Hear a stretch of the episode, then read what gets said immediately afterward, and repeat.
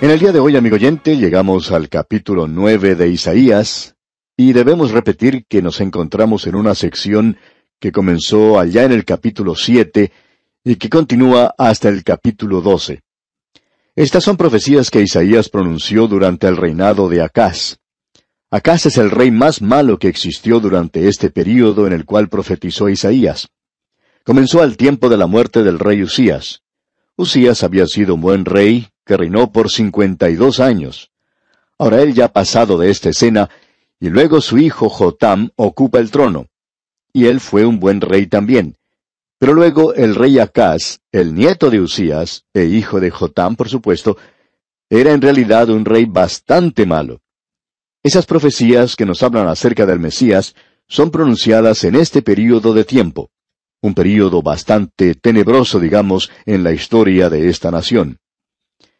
Suponemos que este capítulo nueve de Isaías, al igual que el capítulo cincuenta y tres, es muy conocido para millones de creyentes, y eso por supuesto hablando en términos generales. Hay algunos que lo conocen a causa de la composición musical de Handel, titulada El Mesías, en la cual utiliza musicalmente las palabras que encontramos aquí en el libro de Isaías. Y siempre es algo emocionante el escuchar esa presentación de la composición de El Mesías, especialmente cuando llega la parte que habla de que se llamará su nombre admirable, consejero, Dios fuerte, Padre eterno, príncipe de paz. De seguro que esto es muy conocido para la mayoría de nuestros oyentes. Pero aún así, aun cuando esta porción de las Escrituras es muy conocida para la Iglesia, diríamos que no existe otro pasaje en las Escrituras que sea más enigmático y mal entendido que el pasaje que tenemos ante nosotros ahora. El primer versículo de este capítulo nueve nos habla de la zona de Galilea. Esta era una parte despreciada, y un lugar donde se habían reunido los gentiles. Ahora el Señor Jesucristo dejó a un lado la ciudad de Jerusalén y era el centro religioso de ese día. Él no nació en ese lugar, tampoco creció en esa ciudad. Él estableció la base de sus operaciones en un lugar periférico despreciado del reino. Al leer su historia, vemos que cuando la gente de su propia ciudad, Nazaret, le rechazó, cuando esta gente no le quiso aceptar, él se dirigió a Capernaum, la cual está localizada a orillas del mar de Galilea en esta zona. En el Evangelio según San Mateo, capítulo cuatro, versículos doce al dieciséis, leemos Cuando Jesús oyó que Juan estaba preso, volvió a Galilea, y dejando a Nazaret, vino y habitó en Capernaum, ciudad marítima, en la región de Zabulón y de Neftalí, para que se cumpliese lo dicho por el profeta Isaías cuando dijo, tierra de Zabulón y tierra de Neftalí, camino del mar, al otro lado del Jordán, Galilea de los gentiles. El pueblo asentado en tinieblas vio gran luz, y a los asentados en región de sombra de muerte, luz les resplandeció. Usted puede notar, amigo oyente, la diferencia que existe entre lo que dice el evangelista Mateo y lo que dice este primer versículo en el capítulo nueve de Isaías. Y vamos a leer este versículo ahora. Mas no habrá siempre oscuridad para la que está ahora en angustia, tal como la aflicción que le vino en el tiempo que livianamente tocaron la primera vez a la tierra de Zabulón y a la tierra de Neftalí. Pues al fin llenará de gloria el camino del mar, de aquel lado del Jordán, en Galilea de los gentiles. Ha habido ciertas dudas en cuanto a la forma de traducción de este versículo.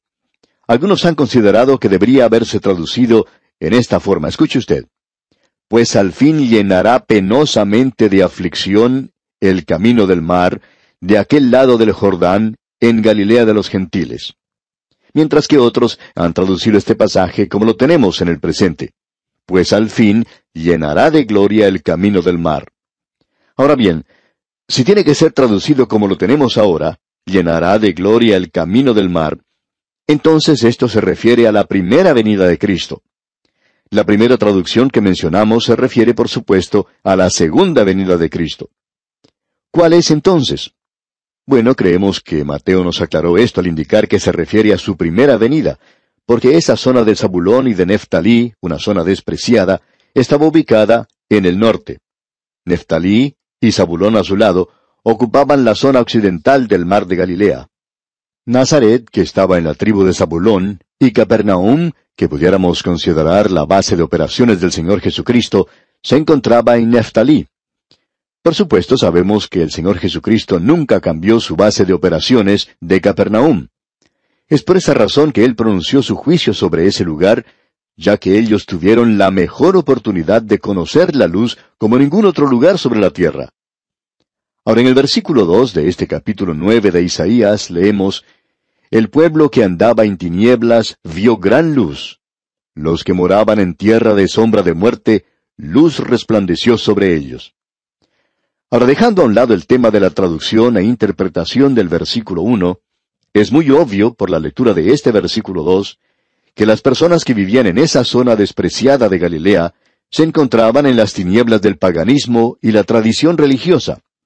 En ese lugar era donde se mezclaban las enseñanzas del Antiguo Testamento con las que provenían de afuera, del paganismo. Pero cuando el Señor Jesucristo comenzó su ministerio en esa zona, ellos pudieron apreciar una gran luz. Ellos vieron al Señor Jesucristo, la luz del mundo. Y allá en el Evangelio según San Juan capítulo 8 versículo 12 tenemos estas palabras. Otra vez Jesús les habló diciendo, Yo soy la luz del mundo. El que me sigue no andará en tinieblas, sino que tendrá la luz de la vida. Esto tuvo su cumplimiento en la primera venida de Cristo, y por tanto pensamos que obviamente los primeros dos versículos se refieren a su primera venida. Pero ¿qué de aquí en adelante? Quisiéramos, amigo oyente, que usted note algo que es de suma importancia en este asunto. Es la creencia de varios eruditos bíblicos, entre ellos los doctores F. C. Jennings y H. A. Ironside, que aquí tenemos un hiato, una pausa, un lapso de tiempo entre los versículos 2 y 3. Así es que el versículo 2 se refiere a la primera venida del Señor Jesucristo, mientras que el versículo 3 se refiere a su segunda venida. Notemos ahora lo que dice este versículo 3. Multiplicaste la gente y aumentaste la alegría. Se alegrarán delante de ti como se alegran en la siega, como se gozan cuando reparten despojos. La nación se había multiplicado ya mucho por ese tiempo, la gente era más religiosa, pero el gozo había desaparecido. Podríamos decir que la gente iba más a la iglesia, pero estaban disfrutando mucho menos de eso. Tenían mucha religión, pero nunca tuvieron la cristiandad. Nunca tuvieron a Cristo. Por tanto, este era un período de una manifestación religiosa externa, pero no había ningún gozo en ellos. Esto es un paréntesis entre los versículos dos y tres, que ha durado ya más de dos mil años. ¿Y por qué no llenó Isaías esta pausa? Bueno, es algo bastante sencillo, porque la iglesia era algo desconocido para Isaías. El apóstol Pablo dice allá en su epístola a los Romanos capítulo 16 versículos 25 y 26, y al que puede confirmaros según mi evangelio y la predicación de Jesucristo, según la revelación del misterio que se ha mantenido oculto desde tiempos eternos, pero que ha sido manifestado ahora, y que por las escrituras de los profetas, según el mandamiento del Dios eterno, se ha dado a conocer a todas las gentes para que obedezcan a la fe. Pablo nos cuenta claramente que aquello que los profetas no habían visto, ellos tuvieron que sobrepasar, como lo hace aquí Isaías. Más adelante vamos a ver otro capítulo, el capítulo 63, donde Isaías en un versículo, colocando simplemente una coma, él pasa por un período de tiempo, y esa coma ya ha durado más de dos mil años. Y vemos que aquí esta gente no tenía ninguna revelación en cuanto a la iglesia. Pero ahora la iglesia ha sido revelada, y ese intervalo ha sido completado. Eso va a permitir que nos demos cuenta claramente que el resto de este capítulo se refiere a la nación de Israel. Y el profeta dice aquí, multiplicaste la gente. Y ahora nos estamos refiriendo a la nación de la cual acá será el rey. Esta es la nación de Israel, y no se refiere a ninguna otra. Pablo nos estaba diciendo en la lectura de su epístola a los romanos que esto había sido dado a conocer a todas las gentes para que obedezcan a la fe. Así es que tenemos una congregación diferente para esta revelación, y aquí es solamente para una nación. Ahora notemos lo que dice el versículo cuatro, ya que es algo importante de ver porque tú quebraste su pesado yugo, y la vara de su hombro, y el cetro de su opresor, como en el día de Madián. Ahora, ¿cuándo será quebrado eso? Bueno, será quebrado cuando Cristo venga. ¿Por qué es que esa pequeña nación hoy no puede disfrutar de la paz? ¿Por qué es que ese pueblo se ve amenazado en sus fronteras? Bueno, amigo oyente, es sencillamente porque ellos rechazaron al único que les podía brindar paz, a su propio Hijo, su Mesías. Y es por esa razón entonces que el opresor será quebrantado cuando Él venga por segunda vez. Y en el versículo cinco leemos, Porque todo calzado que lleva el guerrero en el tumulto de la batalla y todo manto revolcado en sangre serán quemados, pasto del fuego. Todos recordamos, o quizá debiera decir, la mayoría de nosotros todavía recordamos ese triste episodio que tuvo lugar en los Juegos Olímpicos de Múnich, Alemania, el 5 de septiembre de 1972, cuando aquellos atletas judíos fueron asesinados y luego sus cuerpos fueron enviados de regreso a Israel. El luto y la tristeza de los seres queridos y el luto de toda una nación. Ahora, ¿qué es lo que está detrás de todo esto? Bueno, ellos tuvieron al Mesías, pero le rechazaron. Y Él es el príncipe de paz, y Él es el único que puede traer la paz.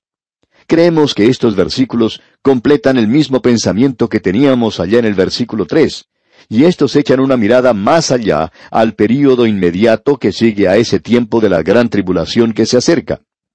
Veamos lo que nos dicen los versículos seis y siete ahora. Porque un niño nos es nacido, hijo nos es dado, y el principado sobre su hombro, y se llamará su nombre admirable, consejero, Dios fuerte, Padre eterno, príncipe de paz.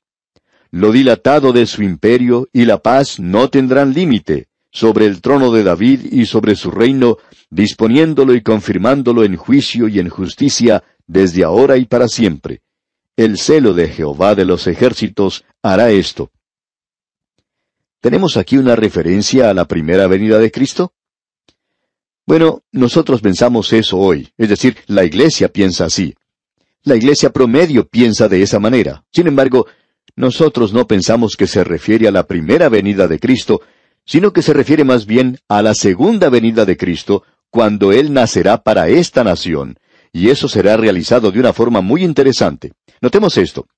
Aquí tenemos una profecía completa de la segunda venida del Señor Jesucristo, tan completa como la referencia que tenemos allá en el capítulo 53 de este mismo libro en cuanto a su primera venida. Y estos versículos aquí continúan el mismo pensamiento que tomamos en el versículo 3 y que echa una mirada hacia la segunda venida de Cristo. Ahora, al decir esto, enseguida nos viene a la mente una pregunta. ¿Cómo puede nacer un niño en su segunda venida? Bueno, en primer lugar, aclaremos ese punto de que Él no nos es nacido a la nación de Israel en su primera venida porque ellos no le recibieron. El apóstol Juan dice en su Evangelio capítulo 1 versículo 11, A lo suyo vino y los suyos no le recibieron. Él nació en Belén en la primera oportunidad. Pero esto no es en referencia a esa ocasión porque ellos no le aceptaron. Los pastores se encontraban allí, los magos vinieron del oriente y eran gentiles. Ellos le aceptaron, pero la otra porción no fue cumplida con ellos. Esto es en cuanto a los versículos 3, 5 y 7. Cristo nacerá para la nación de Israel en su segunda venida. Quizás sería mejor decirlo de otra manera, que ellos nacerán como nación de repente.